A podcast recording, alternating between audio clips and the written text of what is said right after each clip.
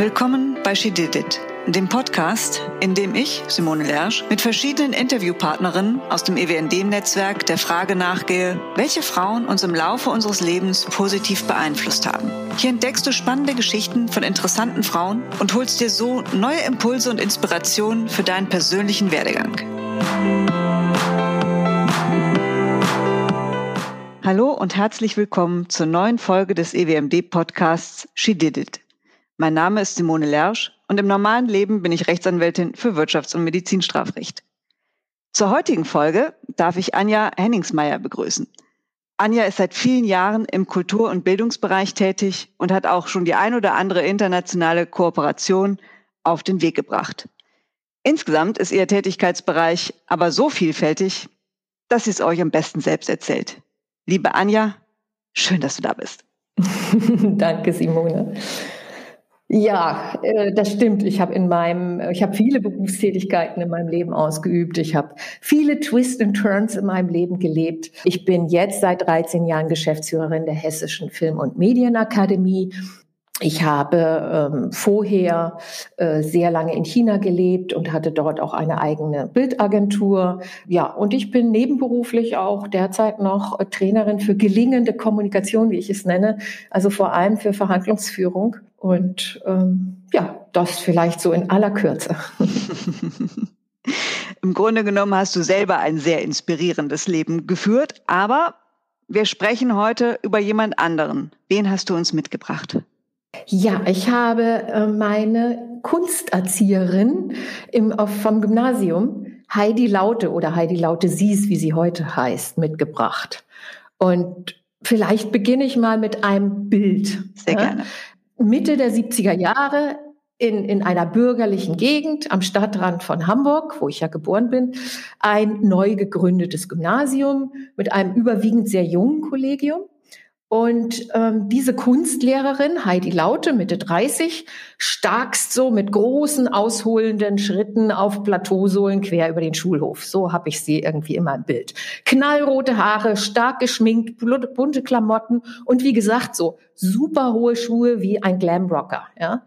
Für mich als damals 15-jähriges braves Mittelstandsmädchen irgendwie schon eine ziemlich skandalöse Erscheinung, muss ich wirklich sagen. Also nach dem Motto, wie kann man nur so rumlaufen, ja? Ich war damals, wie gesagt, so zarte 15 oder 16 und das größte Kompliment, was man mir damals machen konnte, war, na, du siehst ja auch heute wieder aus wie aus dem Modemagazin entsprungen. Ja, also genau die andere Richtung.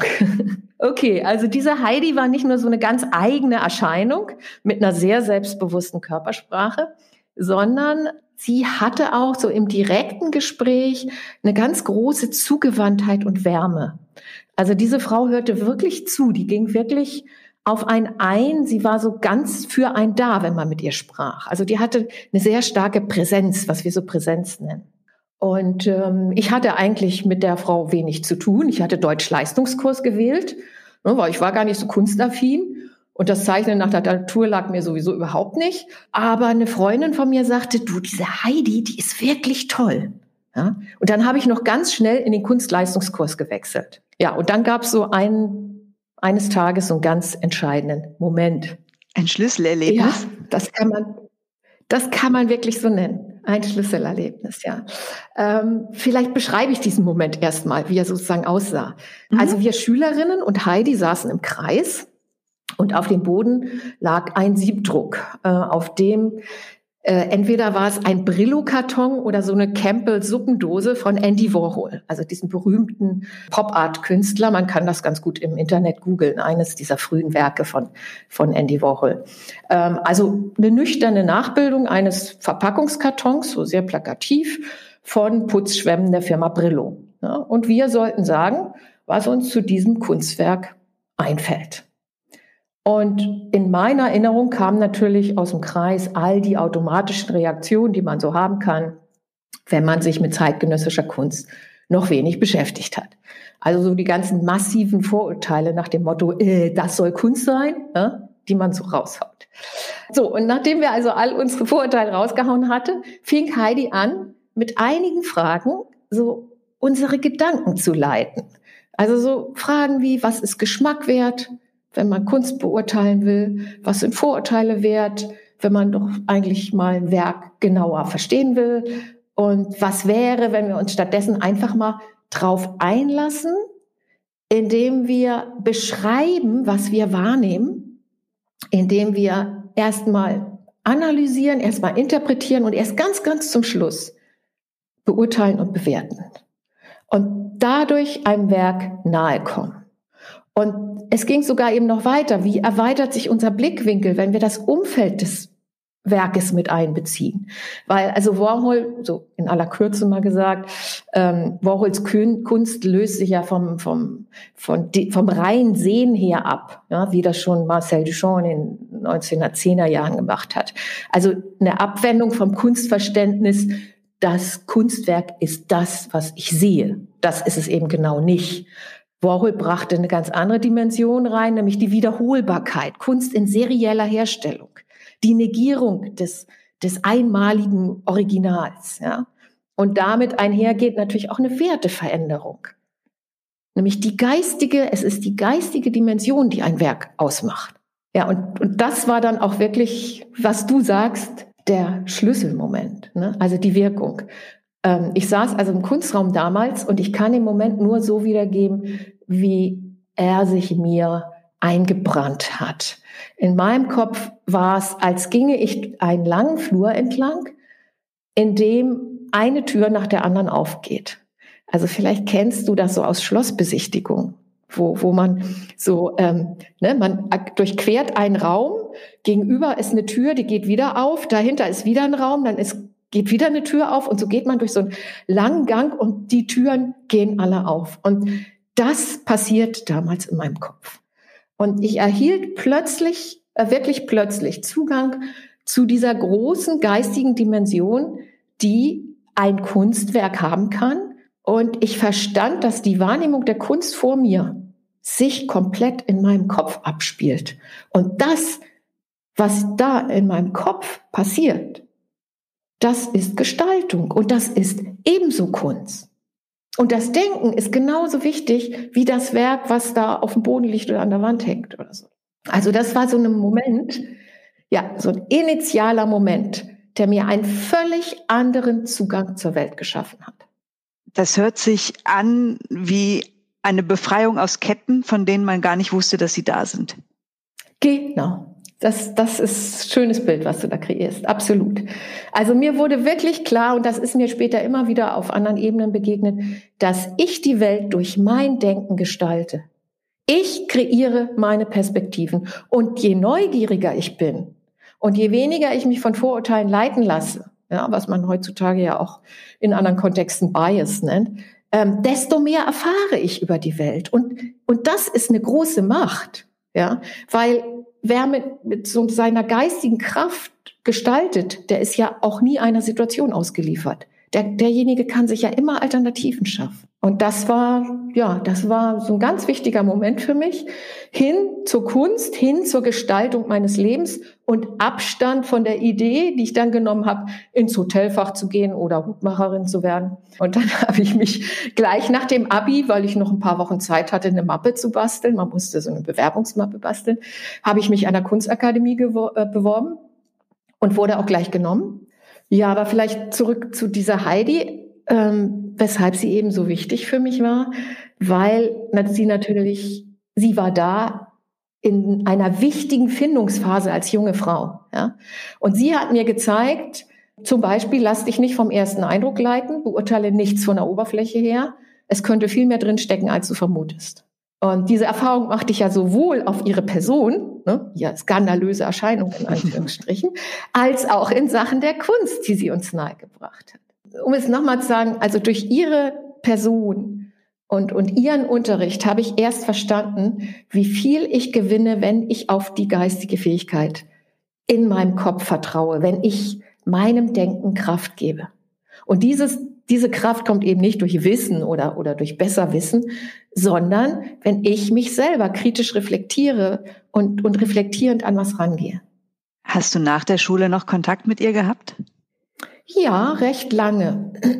Tatsächlich hat sie uns auch oft zu sich nach Hause eingeladen, was für mich dann auch spannend war, weil es natürlich ein ganz unbürgerlicher Haushalt war. Ja, und ähm, da ich auch mit ihrem Bruder nach wie vor gut befreundet bin, kriege ich ab und zu immer noch mal mit, was sie so macht. Also das ist ja auch immer eine sehr tätige Person gewesen, die ähm, nach ihrer ähm, Rente hat sie sich noch das Kachellegen beigebracht, und zwar Bilder legen und danach äh, Glasfenster äh, herstellen.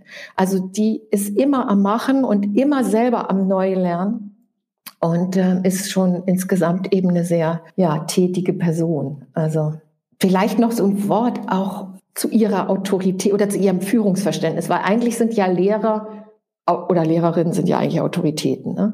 Und manchmal sind sie ziemlich unangenehme Autoritäten.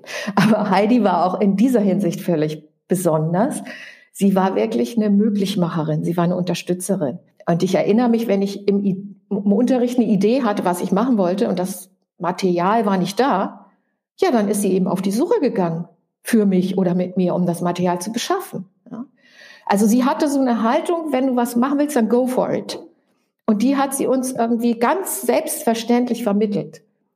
Und dadurch hat sie uns natürlich auch unglaublich ermöglicht, uns auszuprobieren und uns zu entfalten. Ich glaube, dass diese, diesen Mut, sich selbst zu vertrauen, seinen eigenen Kräften zu vertrauen und auch die Lust am Lernen, dass uns die auch in der heutigen Welt hilft, weil wir leben ja in einer sehr volatilen Welt, sage ich mal, ne? wo wir immer neu lernen müssen, wo wir uns immer neu positionieren müssen.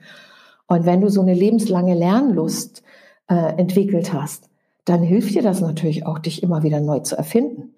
Dann bist du, wie gesagt, selten einer Situation ausgeliefert. Hat dich diese Erfahrung mit Heidi und dem, was sie dir und ja auch deinen Mitschülerinnen hoffentlich äh, beigebracht hat, auch noch in anderen Bereichen deines Lebens später begleitet? Ja, und zwar, wie ich schon angedeutet habe, dieses Führungsverständnis. Also führen heißt, äh, möglich machen. Ja, heißt im Grunde Service für die Leute, die du da anleitest. Das ist ein Verständnis, was ich als Geschäftsführerin der Hessischen Film- und Medienakademie durchaus versuche, zumindest mit meinem Team zu leben. Und ich sehe auch einen Verhandlungsprozess hm, wie ein kreatives Feld tatsächlich, in dem ich erstmal die Annahmen, mit denen ich in den Prozess reingehe, hinterfrage und die ganzen Optionen eruiere, äh, indem ich versuche, die Schnittmenge herauszufinden mit meinem Verhandlungspartner, mit meiner Verhandlungspartnerin, äh, die es braucht, um zu einem wirklichen Win-Win dann auch, zu diesem viel zitierten Win-Win, mit dem beide zufrieden sind, äh, herauszugehen. Was würdest du sagen, können wir auch jetzt noch von Heidi lernen? Also ähm, jetzt noch ist gut, weil sie ist äh, min mittlerweile 82, aber wie gesagt noch immer sehr aktiv tätig. Äh, und falls sie diesen Podcast äh, hört, sage ich doch schon mal ganz, ganz herzlichen Dank, Heidi, für diesen positiven Einfluss, den du auf meine ja, Persönlichkeitsentwicklung und damit auf mein Leben genommen hast. Insgesamt für Lehrer ist das, glaube ich, das Entscheidende, dass ich sage auch selbst immer als Trainerin, als ich kann niemandem etwas lehren. Ich kann niemandem etwas beibringen. Ich kann eigentlich nur Menschen inspirieren, dass sie in sich etwas entdecken, sich für etwas interessieren. Das kann meine Rolle sein. Und je besser ich das als Lehrerin verstehe, ähm, dass ich mehr so eine Möglichmacherin und eine Inspiratorin bin, desto besser ist es. Würdest du also sagen, das Besondere an ihr war, dass sie als Lehrerin kein Wissen aufoktroyieren wollte, sondern es erfahrbar gemacht und euch in euren Ideen und Versuchen nach Kräften unterstützt hat? Ja, also ich denke, so eins der schwierigsten Dinge im Leben ist ja sein seine Stellung im Leben zu finden, seine Position im Leben zu finden. Und wenn man auf dem Weg Menschen hat wie Heidi, die dich ermutigen, dein Leben und die Herausforderungen des Lebens als Forschungsgegenstand zu sehen und als kreativen Gestaltungsprozess zu begreifen, dann stehst du eigentlich immer ganz gut da. Vielen, vielen Dank, dass du diese Geschichte mit uns geteilt hast. Gerne. Es hat mir sehr viel Spaß mit dir gemacht. Danke, Simone, mir auch. Ich hoffe, euch hat diese Folge auch gefallen. Und vielleicht hat sie euch neue Denkanstöße gegeben, vielleicht sogar eine Möglichkeit gezeigt, wie ihr selbst zur Inspiration für andere werden könnt. Und wenn ihr jetzt sagt, Mensch, ich habe auch so ein tolles Vorbild gehabt und ihr es mit uns teilen wollt, dann schreibt mir einfach an she did it at ewmd.org. Du bist auf der Suche nach weiblichen Inspirationsquellen? Möchtest dein Wissen und deine beruflichen Erfahrungen weiterentwickeln? Oder möchtest dich einfach mit anderen Frauen in Führungspositionen vernetzen? Dann werde auch du Mitglied im EWMD. Besuche uns dazu einfach auf germany.ewmd.org, triff uns auf einer unserer nächsten Veranstaltungen oder nimm Kontakt zu einem Chapter in deiner Nähe auf. Wir freuen uns auf dich.